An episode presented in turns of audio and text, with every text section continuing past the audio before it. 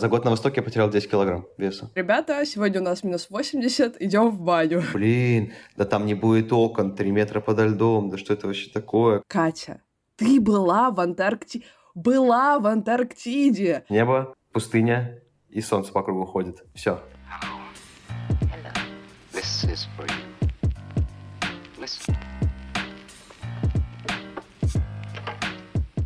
Всем привет! Меня зовут э, Екатерина Марчук, и я приветствую вас во втором полярном сезоне моего подкаста «Ученые жены». Больше месяца назад я вернулась из экспедиции в Антарктиду, переполненная впечатлениями и эмоциями. А еще в экспедиции я познакомилась с большим количеством удивительных и интересных людей. Я хочу поделиться с вами историями этих замечательных людей, которые изучают Арктику и Антарктику. В этом сезоне, как и в предыдущем, основной акцент будет сделан на женщинах-исследовательниц. Но также будут выпуски с представителями мужского пола. Долой гендерные рамки. Я напоминаю вам, что у меня есть телеграм-канал «Не учи ученую» и канал на Дзене, где я подробно, с чувством, с толком, с расстановкой и с большим количеством фотографий рассказываю о моих антарктических путешествиях. Также у меня есть страничка на Boosty. Там будут появляться дополнительные статьи, расширенные версии подкаста и много всего интересного. Обязательно присоединяйтесь, все ссылки будут в описании к эпизоду. А сегодня у меня в гостях Александр Солодовник. Первое, что нужно знать о Сане, это то, что он метеоролог и то, что он зимовал на Востоке. На этом месте можно в целом заканчивать, но мы все-таки постараемся раскрыть тему Сани и его приключений в Антарктиде пошире. Привет, Саня!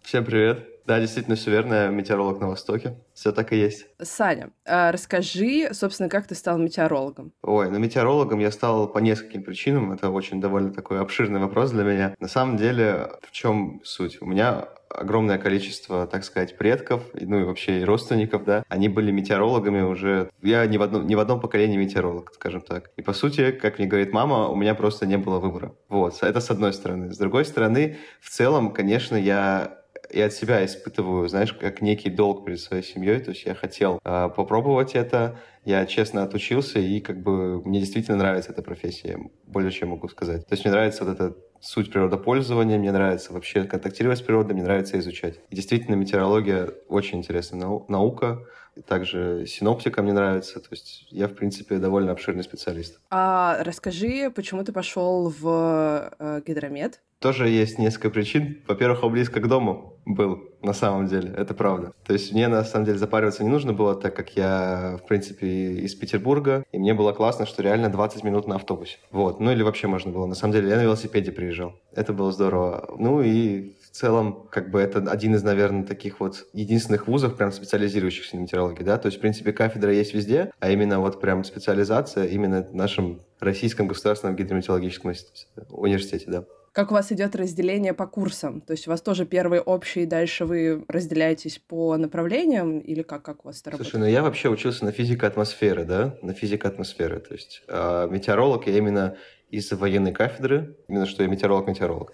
А я учился до этого на физике атмосферы, это что среднее между гидрологией, метеорологией, Э, физикой обычной. А какие у вас практики? Ну, была метеорологическая в Дамище, если слышала, такая довольно популярная в гидромете практика. Ну вот, ну это за город выезжаем на метеостанцию, там все сдаем, у нас есть некоторые задачи. В общем, суть, какая-то задача есть на практику, да, которую надо закрыть, защитить э, в конце. Это логично, вот. А, ну, в общем-то, из интересных, наверное, все. Остальные, в принципе, все на бумаге, все в гидромете, то есть надо что-то какую-то сдать работу небольшую. Угу. То есть вас не, не посылают куда-нибудь там на крайний север э, на два месяца, вот сразу же? Нет, сейчас такого в гидромете нету, да. Я с этим познакомился только в ИНИ, наверное, первый раз. Но я, в принципе, изначально шел в гидромет с целью, что я знал, что я очень туда хочу попасть, и я любой твоей ценой туда попаду. В Антарктиду именно, или в Арктику. В Ании, в смысле? Да, в Ании, да. Что я очень болел этим изначально, где-то вот еще лет с 18-16, где-то вот так вот. А, то есть я знал, что у меня ездили туда дяди, я смотрел фотки, я просто в шоке был, конечно же, и мне очень хотелось это повторить. А кем у тебя был дядя? Тоже они были оба метеорологами на Востоке. Оба. Серьезно? И как бы это, да, это вот как для метеоролога, это такой путь, мне кажется, начальный, который должен пройти каждый. То есть они все первый раз ездили именно на Восток. Это у нас как-то так вот, знаешь, в отделе метеорологии в они... И все после университета сразу? Нет, они в разные. Они уже позже, чем я поехал. Первый дядя поехал где-то в 30 уже, второй в 27, где-то так. Так что я, я сразу после университета решил, что это прям мое призвание. Я хотел, я поехал, я добился этого. Когда ты приходишь сразу после университета, не все готовы, особенно там на восток сразу брать, это же очень там тяжело. Вообще, как, как согласились тебе взять? Слушай, я не знаю, довольно спокойно. Я пришел, мы поговорили с Игорем Валерьевичем Идрисовым, да, с Еленой Ивановной Бушуевой, это два моих начальника, таких прямых, с которыми я причем отлично весь год отработал. Я мог им звонить на землю, спрашивать что угодно. Они говорили, как бы это нормально. У нас постоянно полный контакт. Но я не знаю, в целом я не скажу, что там была очень сложная работа. То есть, в принципе, все, что на практике я там и увидел. Вот. Есть какие-то свои моменты, то есть я познакомился с автоматическими этими станциями прям вот плотно, что-то в них понял. Ну и в целом а с аналоговыми приборами, с определением погоды у меня проблем вообще не было. То есть выйти на улицу, понять, что происходит, я всегда мог. Друзья, хочу порекомендовать вам подкаст «Образованный неуч». Он создан для родителей, которые интересуются жизнью своего ребенка для преподавателей, которые хотят развивать свои навыки, и для всех, кому близок гуманный подход к воспитанию и преподаванию, кто живет образованием, любит учить и учиться, и может даже немного образовательный фрик. Подкаст ведет Саша Григорьев. Он сам преподаватель программирования для детей, и он просто влюблен в образование и хочет поделиться этой страстью с вами. У Саши в гостях была уже всеми любимая Оля Кравцова, которая рассказала о жизни в Португалии и о психологии. Была Виталина Скворцова, с которой Саша говорил о психологии миграции и адаптации к учебе в новой стране. Подписывайтесь на образованный неуч по ссылке в описании к этому эпизоду, чтобы узнать о разных методах образования, сделать свою жизнь и жизнь ребенка, если он у вас есть, лучше и познакомиться с замечательным Сашей, автором этого подкаста. А какие были у тебя ожидания от зимовки? Ожиданий от зимовок было много, разных. Конечно же, очень. Я не знаю, у меня была куча планов настроена, но по некоторым причинам они не выполнились. Первая причина, самая главная, это то, что у меня на третий день сгорел жесткий диск с двумя терабайтами всего, что я накачивал. Я готовил его месяц где-то в Петербурге, и все сгорело. Это первая причина. Это прям, знаешь, это прям больно физически, мне больно, потому что у меня тоже после экспедиции сломался один из трех жестких дисков. И именно на этом жестком диске были все те фотографии, которые, ну вот мой прибор стоял, и там рядом стояла GoPro, и она фоткала всю поверхность. И я приехала, и мне сказали, что типа ваш диск, слиплись э, головки, вот эти три головки магнитные. Я так страдаю, вот его до сих пор там восстанавливают. Я тебя понимаю. Но перед зимовкой это прям вообще вообще это кошмар. Да, да, то есть те, кто хотят на восток, пусть будут готовы к этому, что там статика большая, конечно, никто не застрахован. Вот, то есть все, что вы там накапливали, может сгореть в секунду, просто сразу же. Это нормально. А вторая причина, наверное, то, что действительно там тяжело, э, гипоксия, ты там совершенно себя по-другому чувствуешь. Чтобы, например, сказать, не соврать точно, после половины зимовки уже точно я ел один раз в день, потому что ты очень мало двигаешься, очень мало вообще каких-то совершаешь физических действий, да, там, то есть у меня бывало там 2000 шагов в день на зимовке. Вообще, представляешь, это ни, ни о чем. Вот, естественно, как бы такой режим довольно стрессовый для организма. Поэтому да, действительно, если начинаешь даже играть на гитаре, программировать, напрягать мозг как-то в другую сторону, действительно тяжело. Потому что, во-первых, ты это делаешь для себя, это всегда тяжелее, да, там. Во-вторых, как бы времени, времени действительно не так много, хочется все время спать, и действительно ты уставший постоянно там ходишь, да. Романтики мало. Ну, ты там почитал книжечек, я так понимаю, там довольно большая библиотека. Да, там довольно большая библиотека, действительно, ну, есть теплый склад да, помещения, есть холодный. Вот, и на холодном складе действительно огромные стеллажи книг, и там я находила книжки на английском, то есть я прочитал Сандер Джеймса Грэди, почти, довольно круто. Вот. И ну, вообще в целом так, Достоевского, художественную литературу, конечно, очень много читал. Там больше действительно делать нечего. Либо ты смотришь фильмы с дисков с гнусавым переводом, знаешь, еще из древних, там, 2000-х годов, либо читаешь действительно книжки. У меня был выбор все-таки больше за книжки. Но и то у меня получалось очень редко. Как вы добирались до станции? А именно когда шли туда, да? Да. Вообще здесь очень много разной логистики, да, видов логистики, да, шли туда. Я просто шел кораблем э, академика Федора из Петербурга с остановкой одной единственной в Ремерхафене. В Кейптауне нас не выпустили. Мы приехали на прогресс. А, вы же в ковидный год, да? Да, в ковидный год мы ехали, да. И, получается, две недели, по-моему, плюс-минус мы ждали самолета Баслера на прогрессе. Вот, и где-то, получается, по-моему, 26-25, я уже не помню точно, мы были на Востоке уже, часть нас была на Востоке. То есть первым бортом я полетел, да. То есть вы вообще самолетом полетели? Да, мы самолетом с прогресса, да, туда. Ого. А обратно, ну, вы шли санно-гусеничным поездом. Да, да. да. И, и чем тебе больше понравилось? Ладно, ответ очевиден, но в целом. Слушай, на самом деле просто очень... Я бы хотел наоборот, то есть поменять местами. Я хотел бы туда походом, а обратно хотел бы самолетом. Получилось по-другому, но не суть. А понравилось, наверное, больше походом. Очень забавное приключение. Повторять я его не знаю, хочу или нет. Но вот эта жизнь в шестером, в полке, в пустыне просто бескрайней. То есть и погода меняется так постепенно прикольно, да, когда ты спускаешься вниз. Коллектив у нас был классный, поэтому я не испытывал никакого дискомфорта. Ты чувствовал в себе изменения сразу же, как тебе становилось лучше, как только ты съезжал с купола? Слушай, я было очень плавно, на самом деле, но когда я действительно сделал шаг на прогрессе первый, я понял, что вау, вот оно действительно, как все просто, проще жить намного. То есть легкие как будто наполнились кислородом, да, действительно, это было странное ощущение. Как будто стал тяжелее сам по себе. Ого, то есть на, на Востоке ты был полегче, а там а, стал тяжелее наконец-то? Да, за год на Востоке я потерял 10 килограмм веса. Причем я не занимался ничем, просто само так получилось. Тебя, знаешь, Восток как будто высушивает. Вот эта пустыня, да, которая там 20% влажность, она тебя высушивает постоянно. Волосы, например, сохнут полчаса, реально, даже длинные. Это типа, ну, это очень плохо. Конечно, для здоровья это действительно сказывается. На кожу, на волосы, на ногти абсолютно точно. А вы там дополнительные какие-то витамины принимаете? Вообще помогает что-то? Да, конечно, принимаем. То есть что-то предусмотрено, действительно много чего. Это как мертвого припарка, потому что там, например, кальций D3, он практически не усваивается. То есть его все равно вымывает дистиллированной водой, которую ты пьешь, а вытопленную снега, да. Ну, в общем, были куча комплексов всяких мультивитаминов. Если тебе что-то болит, ты можешь подойти к хирургу сказать. Но, как бы, да, лечение было, но все равно ты чувствуешь, что постепенное ухудшение приходит состояние приходит. Ты к этому привыкаешь. И потом тебе через какое-то время действительно настолько комфортно к концу зимовки, что тебе даже, знаешь, вот э, не хочется домой. Такое вот, это знаешь, как полярная Настолько лихорадка плохо, такая. что хорошо.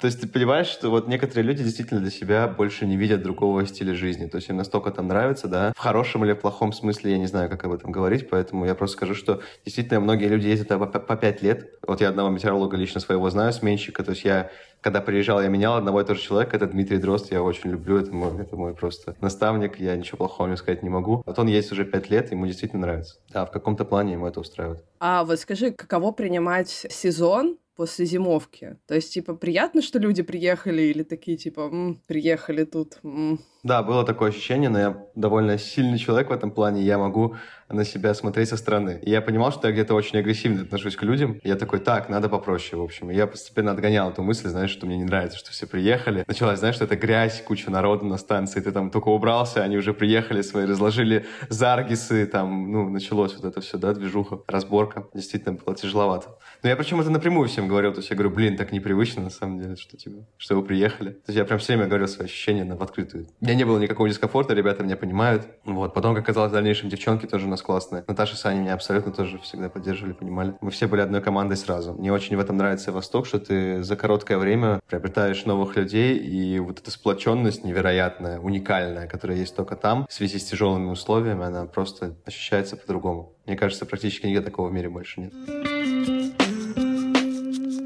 Давай мы поясним нашим слушателям, чем ты занимался на Востоке и вообще из чего состоял твой день. То есть как состоит работа метеоролога, да? В профессиональном плане. У меня есть вечный день метеоролога, то есть я ходил с камеры, ты же снимал, может быть, потом кому-то будет интересно, я покажу. Вот, но не суть. Если на словах, то получается самая главная моя задача чтобы станция работала, это отправлять сины вовремя, то есть синаптические телеграммы для прогнозов погоды. Вот, естественно, это самое главное, зачем нужно следить, а, спать хорошо, есть хорошо, да, и отправлять без ошибок телеграммы. Естественно, без ошибок не получается, да, у меня там иногда, но у нас хорошая международная комьюнити в плане, что они могут прислать на почту, если у тебя даже какие-то есть ошибки, да, там в синаптических телеграммах. То есть у меня была систематическая, помню, по своей глупости. Она была буквально там месяц, и меня понимали, что я хотел отправить, просто буквально цифры ошибся, а, там в градациях. Это не суть меня понимали, все нормально. То есть поэтому работа, в принципе, не страшная, а больше ответственность есть единственная такая, вот я прям испытывал небольшой мандраж вначале, еще это было зимовки, когда нужно было, грубо говоря, сажать самолеты, передавать им ДПРки во время полета, узнавать погоду на других станциях. У меня еще у радиста были проблемы немножко с английским, я им это все там транскрипции писал, как все это говорить, как все правильно бывало, сам говорил. Ну, в общем, да, была такая движуха, то есть ты каждый час реально прям вот на нервике, пока самолет не прилетит. То есть, в принципе, это все. Я отправил телеграмму, естественно, в конце месяца делаю отчет общий. Получается, каждые четыре часа или каждые шесть часов ты отправлял? Четыре раза в день, каждые шесть часов. В конце месяца отчет уже для АНИИ чисто. То есть это моя как бы такая общая работа для всех, для мирового сообщества. А чисто для НИИ я еще делаю отчет а, по климатическим изменениям. Мы за этим всем следим. А, за отклонениями от средних норм, да. То есть это все, да, конечно, входит в мои обязанности. Какая была минимальная зафиксированная тобой температура? А, минус 81,4. Это как бы клуб 200 считается, да. Знаешь, да? Нет, я знаю, что такое клуб 200, но это баня и выход на улицу. Да, да, да, да, да. Минус да. какой-то там. Это, конечно, не очень безопасно, все понятно, но в целом у нас все подготовлены ребята. Это как бы делается уже обычно после половины зимовки, естественно. В целом, действительно, минус 80 было. Это просто довольно редкое событие, на самом деле, на станции. То есть ты такой, ребята, сегодня у нас минус 80, идем в баню. Да, но мы к этому прям плотно готовимся, станция. Это я сразу предупреждаю станцию за день, там, знаешь, буквально, и мы все бегаем на суете, это все такие вау-вау-вау. Потом у нас стоит этот экран с погодой, да, метеорологический, он прям в коридоре висит, все подходят, сразу начинают следить. То есть довольно... Сразу моя профессия приобретает некий смысл, популярность на станции, да, и все подходят. Потом, когда минус 80 э, пробивает, так сказать, все хотят сфоткаться у экрана, то есть стоит огромная очередь, все фотографируются. То есть, ну, прикольно. Такой как будто мини-праздник. У всех сразу настроение поднимается. Такая классная традиция, в общем. Это я просто как-то слышала, ну, точнее, в пересказе слышала диалог людей. Один, значит, на прогрессе, другой на э, востоке. И, значит, на прогрессе человек говорит, что-то у нас сегодня похолодало, э, минус 5 летом, в сезон, то бишь. А второй человек говорит, а у нас сегодня потеплело, минус 60. Да, да, да, действительно такой, ну, да, категории температуры немножко разные, но люди при этом не перестают радоваться тому, что на Востоке потеплело. Живя на станции год, я сейчас тебе могу оценить в плане, что вот происходит переход между зимой и летом, да, то есть зимы на лето. Действительно, очень долго держится мороз, минус в смысле. То есть вот прям минус 70, минус 60 стоит прям плотный. Чтобы он наконец-то спустился до минус 50 хотя бы, проходит, наверное, месяц.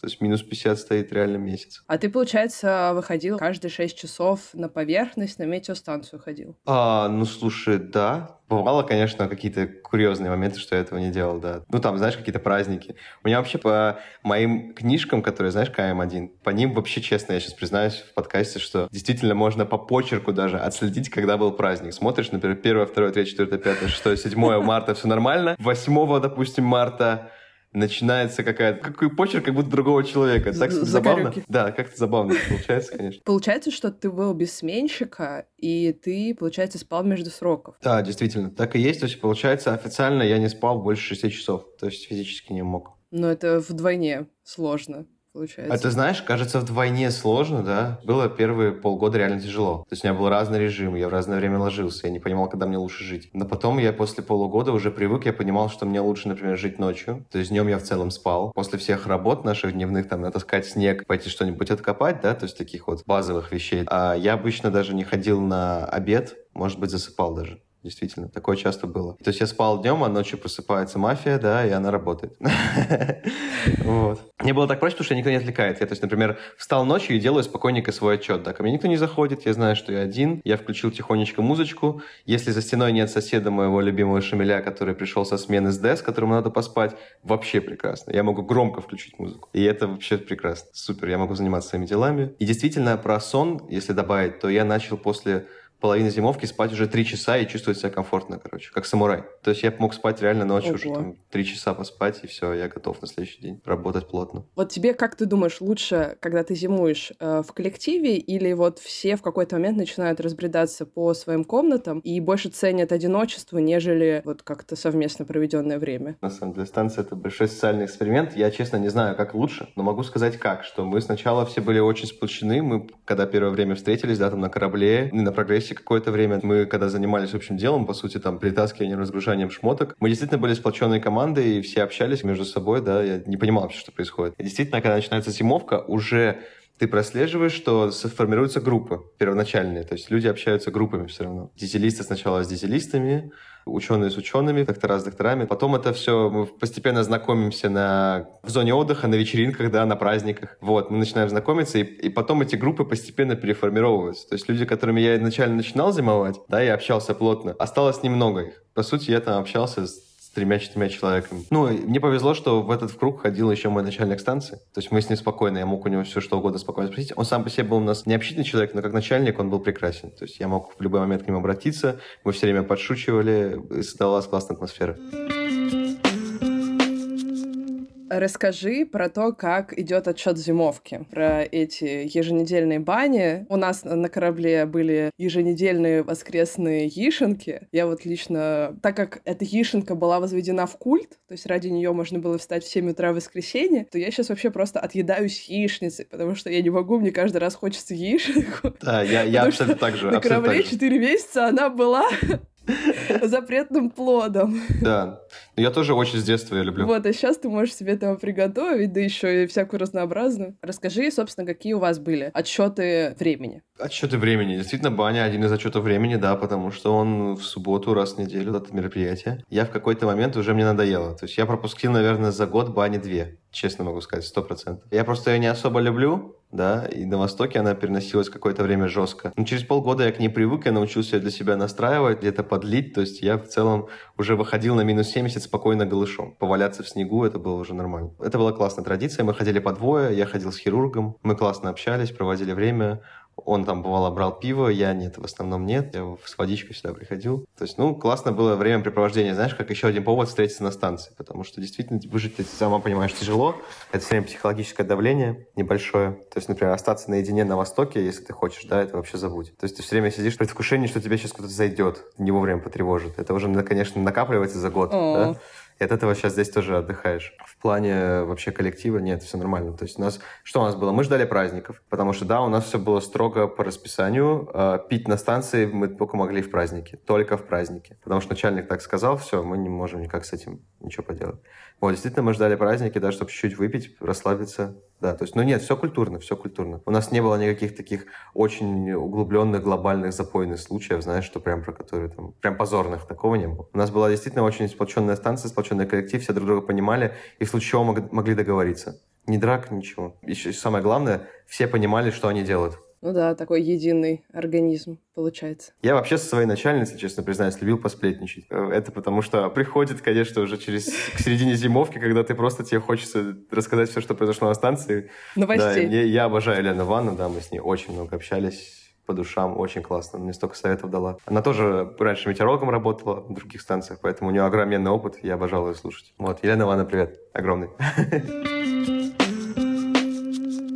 Расскажи по себе, вот чисто по твоим ощущениям, как меняется человек на зимовке. Прям очевидно, что меняется. А, что меняется? Отношение к жизни абсолютно полностью меняется. Это действительно такое место, где ты можешь э, впитать в себя огромное количество опыта, непонятного для тебя за короткий промежуток времени. Ну, я уже говорю короткий промежуток времени, потому что на самом деле кому-то год это прям из жизни это что-то невероятное, хотя на самом деле это очень быстро. И время это летит быстро, и ты впитываешь от всех людей самое лучшее. То есть иногда тебе могут что-то хорошо объяснить, иногда ты просто понимаешь, что вау, такого я от людей не ожидал, да, допустим. Начинаешь немножко это переваривать, и ты либо смиряешься, либо делаешь вывод выводы. Все все по-разному. Если ты смиряешься, ты обычно обижаешься, и такие люди тоже были. Вот. Если ты делаешь спокойные выводы, да, то тебе это только, потом только пригодится. Я, на самом деле, сейчас приехал уже на Большую Землю, знаешь, таким неким осознанием того, что у меня глаза стали шире, и я как будто все это уже видел тысячи раз. Но я для себя сейчас понял, что было самым главным на Востоке. Я отдохнул от выбора. Человеческий мозг на Востоке отдыхает от выбора. Ты полностью предоставлен себе. себе. Мне сейчас знакомые говорят, что у них нет времени там книжку даже почитать, грубо говоря. То есть ты постоянно в работе, у тебя постоянно вот это вот круговорот жизненный здесь, городской, да? А там у тебя ты полностью предоставлен себе, и ты в какой-то момент даже только просто садишься, вау, вот я наконец-то, вот у меня куча свободного времени, чем бы заняться, да? То есть тебе становится стыдно, когда ты просто лежишь. Вот, от выбора я отдохнул, действительно. Тебя не навязывают выбор, ты не, не, нужно ходить в магазины из тысячи одинаковых вещей выбирать одно и то же. Это было круто. Мозг расслабился. Но ты, ты стал спокойнее за Да, абсолютно, точно. Я даже э, сейчас предпочитаю более другие тусовки здесь, в Санкт-Петербурге. То есть я уже не хожу ни в клубы так особо часто. Все очень так у меня спокойненько. Размеренно. Я предпочитаю и какие спорт. Тусовки? Я предпочитаю спорт и с близкими друзьями просто вот спокойно проводить время, разговаривать, играть на столке. То есть у меня нет вот этого всего уже. Так сказать, тусовок на результат. Ну, возвращаясь к твоим товарищам по зимовке, много я слышала о том, что люди, которые находились в замкнутом пространстве долгое время, да. они потом, ну, даже не из-за того, что у них были какие-то конфликты или кто-то кому-то не нравился, а просто из-за того, что они слишком много времени провели вместе, они потом, ну, просто расходятся и максимально долго не видеть друг друга. Ну, то есть, если вдруг даже да, а, да, да. вы на следующую зимовку идете вместе, то вот до этого момента вот пожалуйста, не контактируем. Есть такое? Слушай, те люди, которых почему-то я вот до сих пор рад видеть, слышать, они мне все равно пишут. Они меня находят, то есть все вспоминают, где там, где там наш Саня, да, грубо говоря, там даже тех людей, которых ты не ожидал. Я им действительно сейчас звоню, говорю, что О. у меня все хорошо, и мы общаемся, да. А с теми, с кем я общался, вот, у меня был, грубо говоря, лучший друг анестезиолог, это знают все, да, и радист в целом, и повар. Вот мы так и общаемся. То есть они мне пишут, я всегда рад им ответить. Ну, какие-то уже мемы, понятно, пошли, какие-то их скидывают свои какие-то фотки, да, там из своей жизни. Вот, ну или просто, знаешь, мне нравится, что я могу так же, как к своим друзьям, просто сейчас набрать Стаса или Дениса, и они всегда в любой момент ответят, если они не заняты, стопудово. Поэтому это очень круто. Это сто процентов друзья надолго. Понятно, что это будет большое расстояние, но я думаю, что мы выдержим. Я, может быть, сейчас даже заеду в Краснодар сейчас на обратном пути после своего отпуска, я не знаю. Но очень бы хотелось.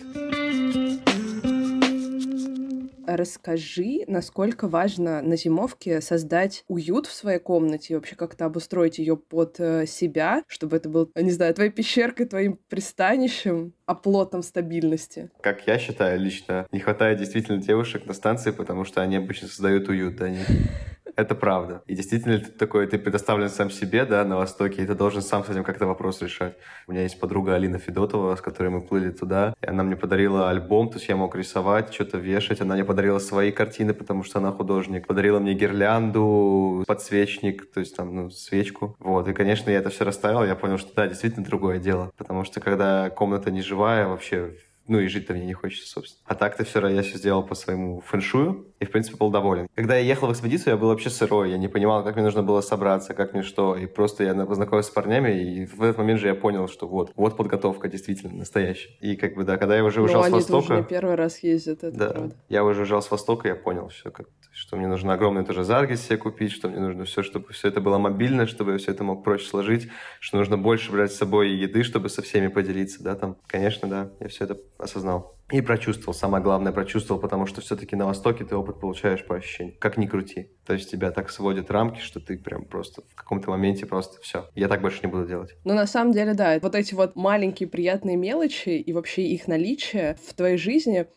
они приходят вот с опытом. То есть я когда была в первой экспедиции, я поняла, что ну вот следующую экспедицию я не поеду без кофе. То есть я сделаю так, чтобы я могла пить хороший кофе. Поэтому там в Антарктиду я взяла, там было 4 килограмма кофе, у меня была кофемолка, у меня был фильтр, и у меня даже были свои сливки. То есть я покупала себе коробку сливок, чтобы независимо от любой ситуации я могла пить кофе, потому что мне это важно для моей стабильности. Важно иметь фотографии, ну вот лично для меня важно иметь фотографии там друзей и родных. Ты постоянно ложишься спать, смотришь на них и такой, ну, все хорошо. Вот они тут висят, лет, все хорошо. Потом какой-то, да, мне кажется, вот эти наши гирлянды э, мне тоже посоветовали на самом деле купить гирлянды, но это прям, да, то, что решало.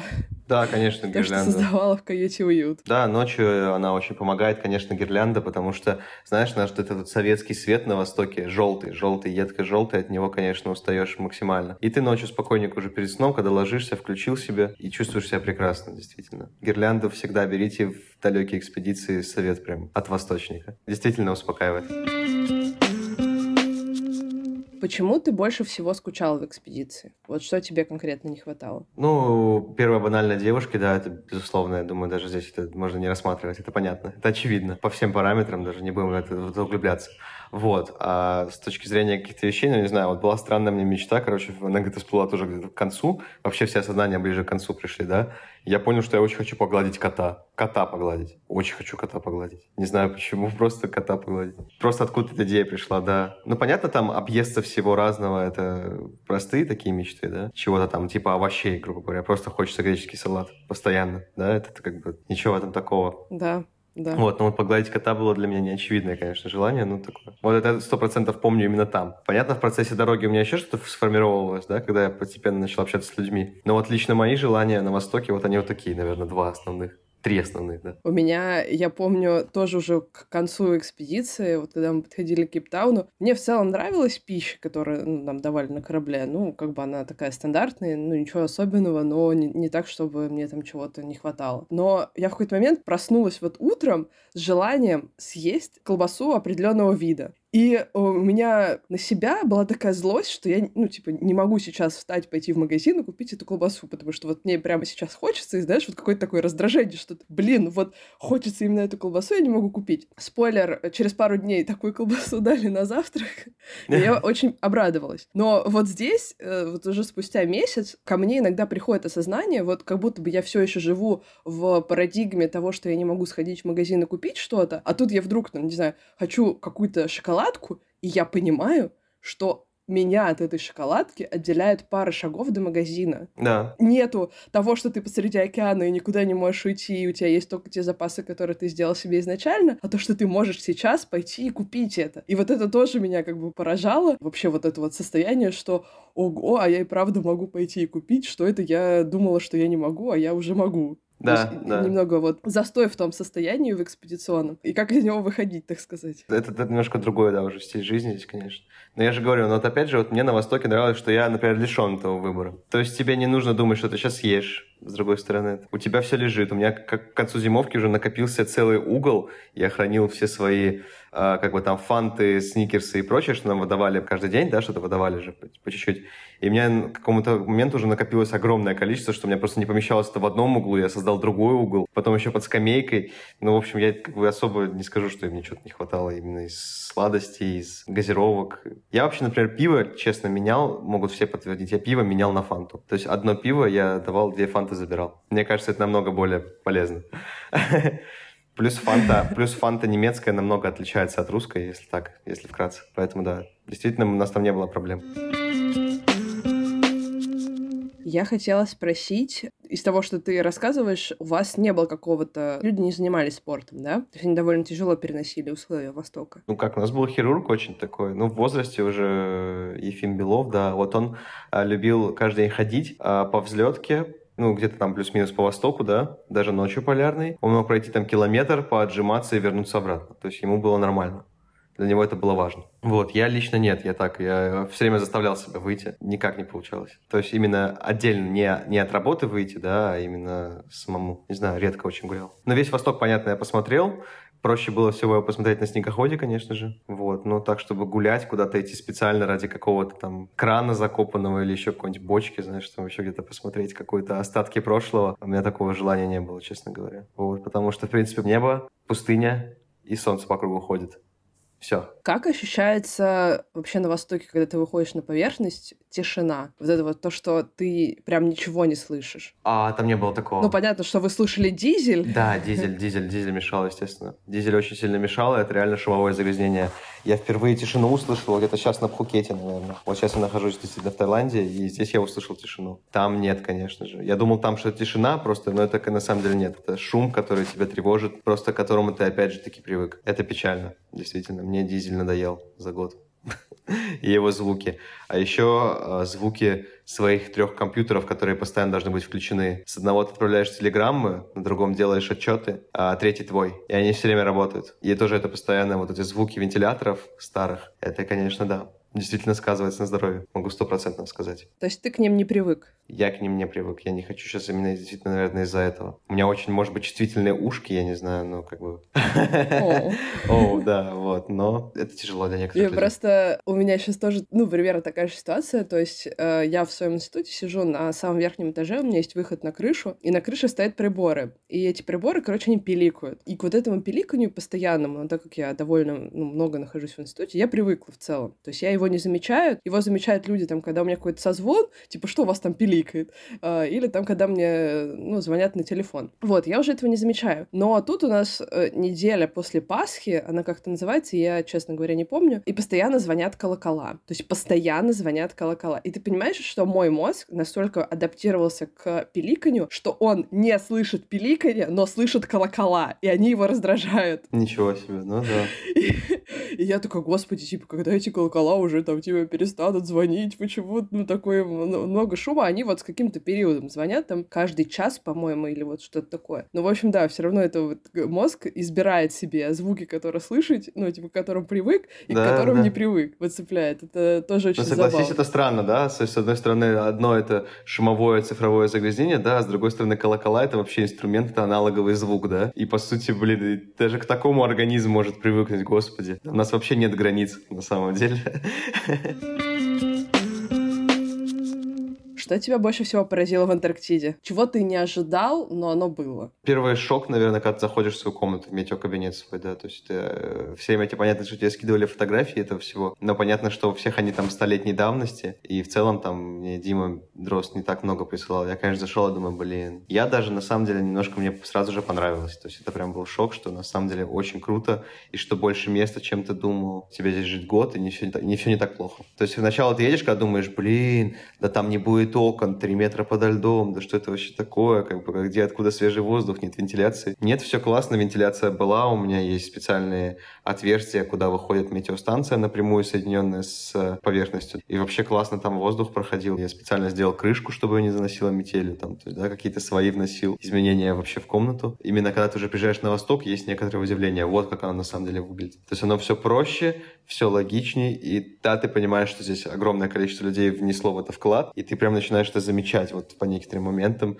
Ну, да, вообще стоит пояснить, э, мне кажется, слушателям, что на станции «Восток» э, зимовщики живут на станции под снегом. Под снегом, да, На конечно. старая станция находится под снегом. Да, это, наверное, такая да, одна из единственных станций. это не очевидно, не все даже смотрели фотографии. Да, да, да, да. На поверхности находится, кажется, только буровая, метеостанция и вот этот новый зимовочный комплекс, который сейчас активно застраивают. Ну, еще на поверхности откопана у нас дизельная электростанция, то есть отдельное помещение, где у нас живут дизелисты. Не, ну, не живут, а работают, да, то есть где у нас стоит там несколько движков, и они постоянно меняются. Вот. В общем, это, по сути, наше отапливаемое... То есть нас отапливает дизель, да, и это отдельное здание, вот, и оно тоже, естественно, постоянно откопано. Мы за ним следим даже больше, наверное, чем за станцией. Там баня еще находится, вот. Это очень важное здание для нас всех. Ты хотел бы позимовать на каких-нибудь других станциях? Да, возможно, но не в ближайшее время, наверное. Не в ближайшее время надо немножечко прийти в себя и, там, не знаешь, завести личную жизнь, выйти на новый уровень здесь, и тогда с этим новым уровнем ехать туда. Ну, ты поняла, что я имею в виду. На самом деле, действительно, я соскучился по жизни да. тоже в целом.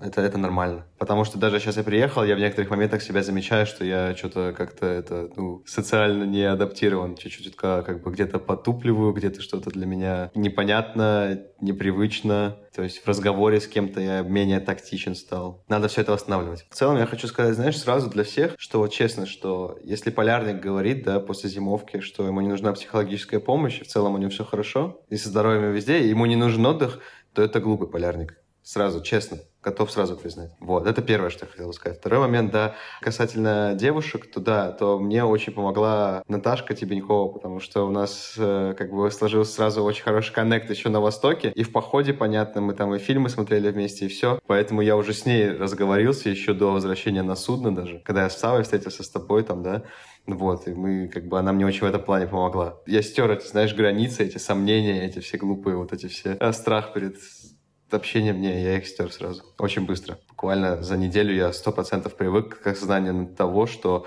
на Востоке еще кроме мужчин есть две девушки, им нужно помогать, то есть нужно уделять внимание, естественно, как бы да, в рабочем даже плане, в рабочем. Ну и самому потом стало интересно, когда рамки стерлись, я сам подходил, общался. Ты говоришь, что нужно социализироваться. Что, что еще ты под этим имеешь в виду? Что еще я под этим имею в виду, да. Или общаться не, не с определенным количеством людей, вот замкнутым, а с большим. Просто многих очень сильно, опять же, мы это, по-моему, упоминали, ударяет полярная лихорадка. То есть это когда ты после первой экспедиции сразу же во вторую, сразу же в третью, четвертую, и ты больше не можешь без этого жить. Я считаю, что это, с одной стороны, действительно психологическая болезнь, да, потому что если тебе комфортно в таких вот, да, простых условиях, условиях, без людей, то есть ты не социализирован, да, это удобная жизнь, но при этом ты не развиваешься в ней никак. То есть ты делаешь одну и ту же монотонную работу из года в год, и это немножечко не то, зачем бы я хотел прийти в эту жизнь, да. То есть действительно нужно съездить один раз и хорошо подумать насчет второго. Потому что вот мне, например, даже опытные полярники говорили,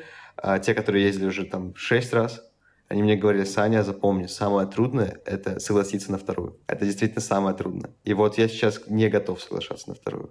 Сразу говорю. Мне все дяди говорили, да вот, ты еще поедешь, сто процентов. Я говорю, нет, один раз пока. Один раз мне хватит. На сезон, да, пожалуйста. Сезон — это очень, 2-3 месяца, это очень комфортное состояние. Я в нем готов, я люблю вахтовую работу. Но не год — это too much, действительно. Это действительно некоторая такая каста людей, которые действительно привыкают, и их очень много. И мне действительно от себя страшно. Вот что я хотел бы добавить.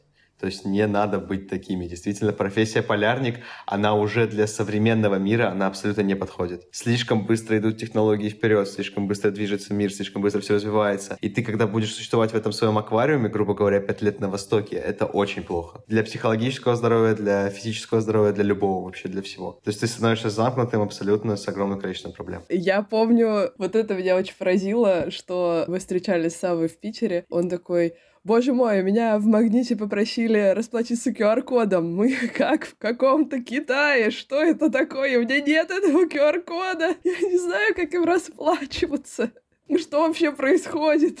У меня было абсолютно то же самое. Я просто говорю, чего, какой QR-код? Я такой, я понимаю, что это, я знаю, я помню. Но я не скажу, что мы его так часто использовали там года два назад, да. Я просто говорю, так, нате мой iPhone, нате, сделайте. Я не понимаю вообще ничего. Мне показали, я, в принципе, привык уже через какое-то время. То есть, действительно, проблема с QR-кодом это была, да. А вот дядя мне до этого рассказывает, рассказывал, да, когда он уезжал там в 18 году или когда-то. Он говорит, прикинь, приезжаю зимовки, а самокаты сами ездят. Я говорю, да, кстати, есть такое. То есть вот у меня дядя вот давно еще уезжал, говорит, да, самокаты сами ездят, уже в аренду можно брать. Я такой, блин, круто. То есть действительно что-то меняется, какие-то мелочи инновационные, они есть. К ним надо привыкать. Но по мне, конечно, стало только... В некоторых моментах, конечно, в связи с некоторыми ситуациями в стране, да, стало, конечно, дискомфортно, например, что нельзя телефонами расплачиваться. Блин, я бы с удовольствием сейчас, конечно. Приходится использовать, да, либо кэш, либо карту доставать из кошелька, но это так лень. То есть в каком-то плане даже в интересные места повернулась, да, жизнь. Где-то облегчилась, где-то сложнее, то есть непонятно. Что тебе нравится вообще в твоей профессии? Что тебе нравится и не нравится в твоей профессии? Мне нравятся долгие, естественно. То есть, ну, если касательно именно обычной полярной работы, да, то есть в основном метеоролог — это выездной на зимовку, да, то есть он обязан быть где-то, то есть ты обязан все взять с собой, это, конечно, все тяжело, да, с одной стороны. С другой, мне очень нравится, что ты все время, с другой стороны, занят год. То есть ты год, у тебя нет вопросов, чем заняться. Там, наверное, впервые открыл учебники по метеорологии прям плотно. То есть настолько мне было скучно, что я решил заново все перелистать, всю теорию, все пересмотреть, как этим всем вообще пользоваться. Если у меня были какие-то вопросы понятные, я там использовал э, метеорологический словарь, еще что-то. То есть я, например, садился, например, брал учебник вот такой вот «Метеорология» 50-го года, я не помню, кто автор. И просто черная книга написана белым буквой «Метеорология». Это не Матвеев ли физическая метеорология, нет? Нет, нет, не Матвеев, что-то посложнее какая-то книжка. Она причем довольно редкая, поэтому мне дали под роспись, и ее надо будет вернуть обратно своей начальнице. Вот, я не помню честно, вот, она там очень старая, то есть там настолько она старая, что там еще до сих пор нет классификации облаков единой, представляешь?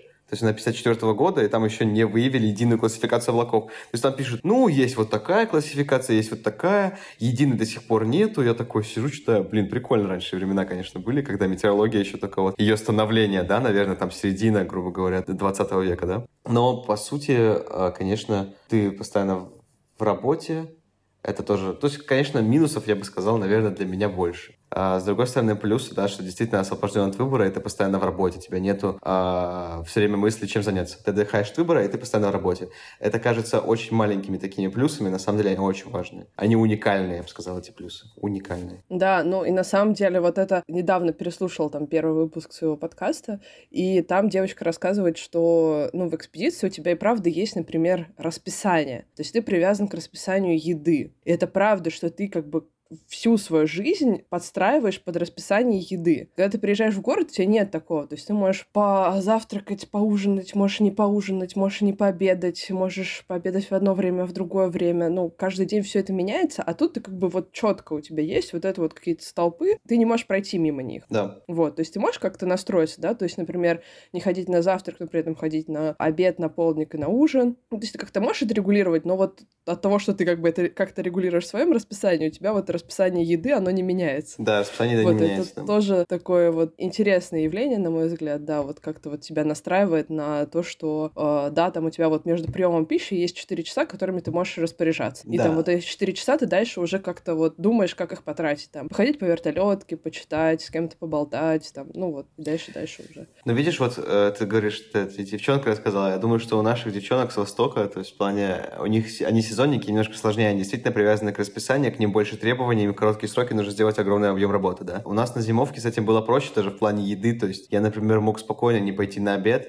и в тот же день спокойно не пойти на ужин, то есть просто все проспать.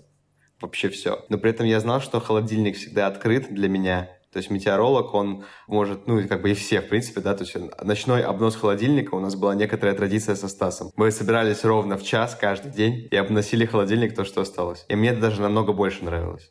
То есть когда ты не привязан к какому-то расписанию.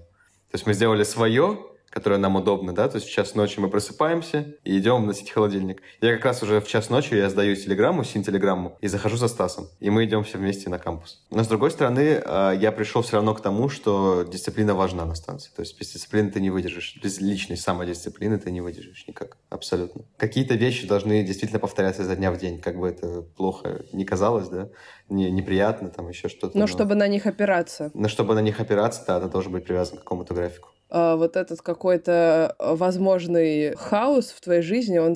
Стабилизируется, да, чуть-чуть. Да, да, он стабилизируется, и если бы его не было, то ты бы думал, вот, как там плохо, как э, я хочу домой, там все дела, а тут ты как бы, ты все четенько, ты знаешь, что э, сюда пойти, туда пойти, как бы у тебя не, не очень много выбора, но при этом как бы ты все равно свободен, ты не думаешь, ты знаешь, что у тебя есть вот эти завтрак, обед и ужин, четко, дальше между ними делай все, что хочешь. Да, да, да. Вот. Насчет хотения домой, да. А, в плане, я очень думал долго, что действительно мне было страшно, пока я еще здесь собирался, что я действительно будет такой момент, знаешь, когда у меня может быть такая депрессия, знаешь, такая довольно длительная, что я там хочу домой и все, и все, и могу лечь, ничего не делать, да. Действительно, такие моменты есть, но самое, что интересно, на Востоке они могут быть, знаешь, там депрессии, допустим, у тебя месяц депрессии, то есть неудачный месяц, а другой месяц абсолютно полный позитив, ты ходишь, вау, потом опять. И, короче, вот такое чередование было. Это очень забавно. У меня, наверное, впервые в жизни такое. То есть у меня либо длительная, там, знаешь, бывает депрессия из-за какое-нибудь там расставание с девушкой. Раньше было там, знаешь, там глупые какие-то, да, то есть моменты. Что там бывает погоду. Погоду длится такое состояние непонятное. Что вообще делать?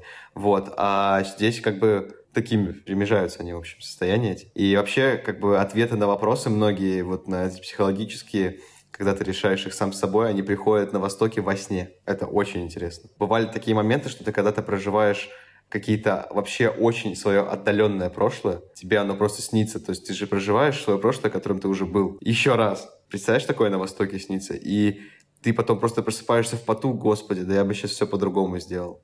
Как так? То есть ты просыпаешься просто в полном поту и понимаешь, господи, какой я был просто, я не знаю, придурок. С кем-то ты там повел себя не так, как бы ты хотел, и ты думаешь, блин, а почему так? Почему так происходит? Я... Ну, классно, что ты вот, ну, ты получаешь некий опыт, да, но тебе обидно все равно. То есть я... О чем-то я пожалел на Востоке, да. Ну, наверное, мы все взрослеем, это нормально, то есть надо проще к этому относиться, но я пока что-то не могу.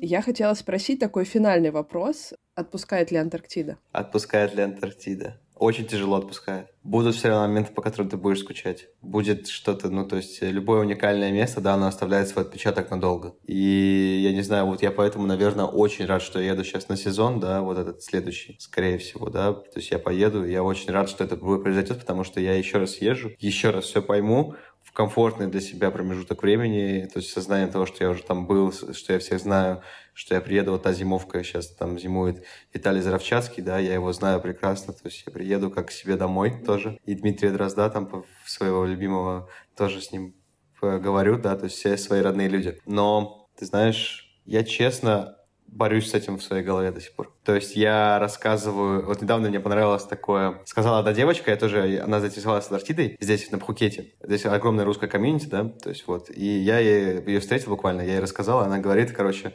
Я говорю, да нет, слушай, на Востоке нормально, мне понравилось. Она на меня такая смотрит, знаешь, так искося. Такая говорит, слушай, ты, по-моему, не до конца еще осознал, что в твоей жизни произошло. Ты сейчас вообще рассказываешь, ты уверен, что это нормально вообще? Я говорю, да, я уверен, что это нормально. Она говорит, ну, как бы вообще это не нормально. Типа, для нормального человека ты задумайся об этом. И я сел такой, блин, наверное, я уже действительно, у меня стерлась эта грань между нормальностью и ненормальностью вообще для а, обыденного человека, да? То есть для меня сейчас все нормально. Да, я тебе говорю, да. я все видел. Поэтому, да, действительно, вот эта фраза меня поразила. То есть Антарктида, наверное, не отпускает. Я все буду с ней сравнивать в своей жизни дальше. То есть есть вот до и после, все. Как до Рождества Христова после. Ну да, да, то есть, понимаешь, ты когда находишься в экспедиции, да, вот, например, у меня же вообще была мечта поехать в Антарктиду, и когда я приехала, ну, собственно, вот на корабль, там со всеми познакомилась, поняла, что у каждого второго вообще на этом корабле была мечта поехать в Антарктиду. И я такая, так, ну тут я уже не уникальна. Так, продолжим. Вот, потом ты как бы знакомишься там с полярниками, те, кто э, зимовал уже. Да, да, да. А ты как бы понимаешь, что сейчас в твоей жизни присутствуют люди, с которыми там общаешься, переписываешься, для которых тоже была Антарктида, и для них тоже это нормально. И в твоей голове как бы складывается картина, что для всех людей, которые с тобой общаются, это нормально, что ты был в Антарктиде. И только некоторые друзья, с которыми ты это обсуждаешь, они говорят, Катя, ты была в Антарктиде.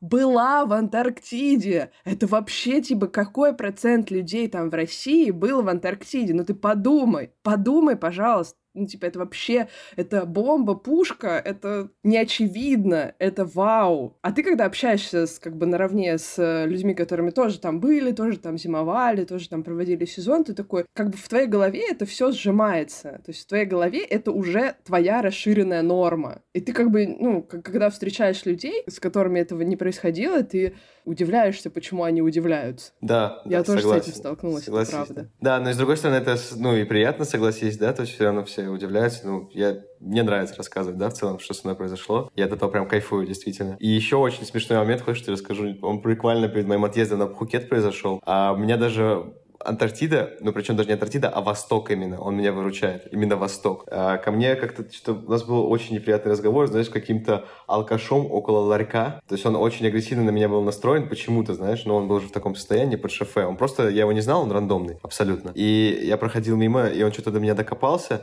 и в тот какой-то момент я говорю, что, слушай, да я на Востоке зимовал. И он просто такой в моменте встает, руку пожимает и уходит. То есть как бы вот так вот. Типа он говорит, он говорит, серьезно, ты, типа, тебе сколько лет? Я говорю, 24. Я зимовал на Востоке метеорологом. Он говорит, вау. И ушел. Все.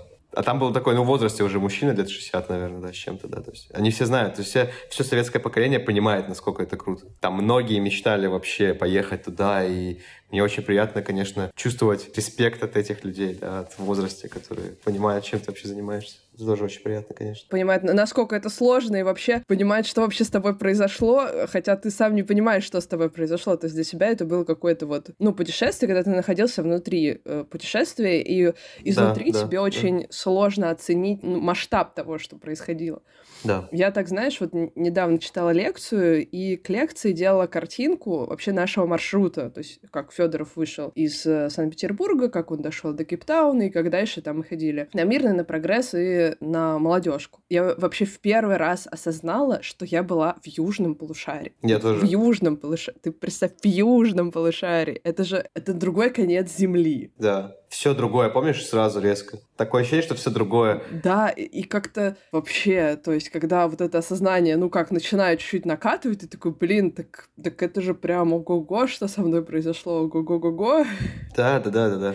Начинаешь замечать, что звезды другие, все другое, то есть, да, даже с точки зрения работы. Но я, например, потерялся, когда там, знаешь, мне про Южный Крест начали девочки рассказывать, которые увлекаются астрономией. Я ходил потом такой, да ладно, где моя полярная, это самая медведица, это большая медведица, типа вот эти все созвездия, где они, где они все привычные, да, твои ориентиры. Думаешь, да господи.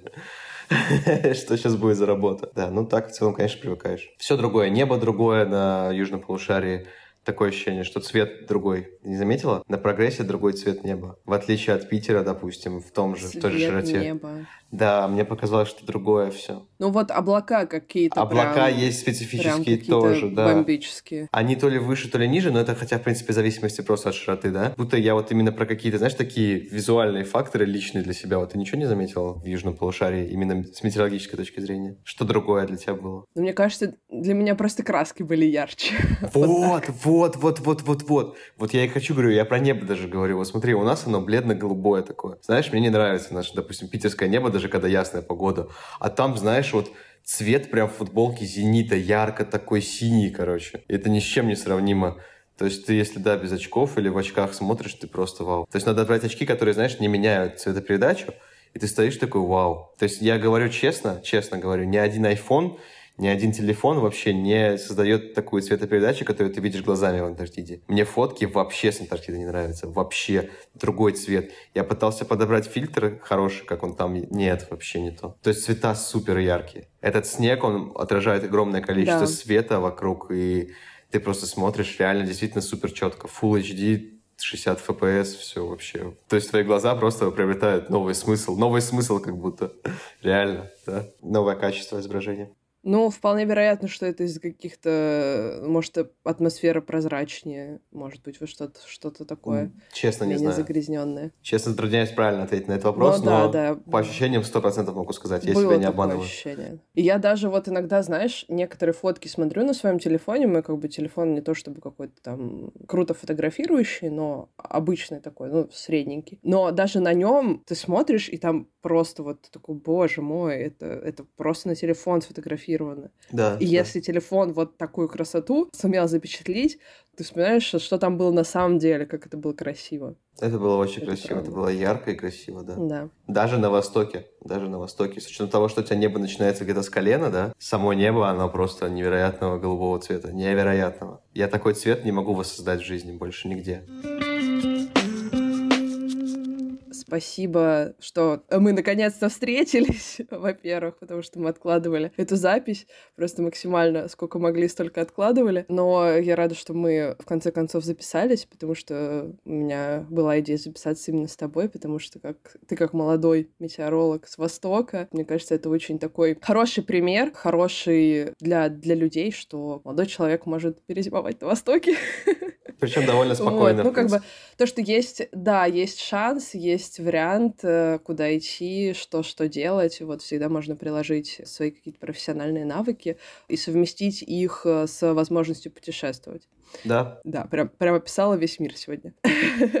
А, вот, спасибо вам, дорогие слушатели, что были сегодня с нами. А, не забывайте про телеграм-канал, не забывайте про Дзен. Подписывайтесь, ставьте нам лайки, пишите свои комментарии. Саня, я была рада тебя слышать. Да, всем спасибо, кто слушал. Тебе спасибо огромное, Катюх, что позвала. Если ты еще говоришь, что, типа, молодой метеоролог с Востока, значит, я, в принципе, хороший пример, значит, ты меня уважаешь. Я очень рад вообще был с тобой общаться, провести эту экспедицию. Я надеюсь, что мы еще где-нибудь увидимся, сто процентов. Я, мне даже, ну, мне даже просто очень интересно по работе, да. Наша с тобой работа, к сожалению, не, не пересекалась, вот, но я бы даже хотел бы с тобой поработать в следующем, в будущем. Вот, всем спасибо большое, что слушали. Я надеюсь, что я ничего плохого не сказал, то есть было все очень очень по делу.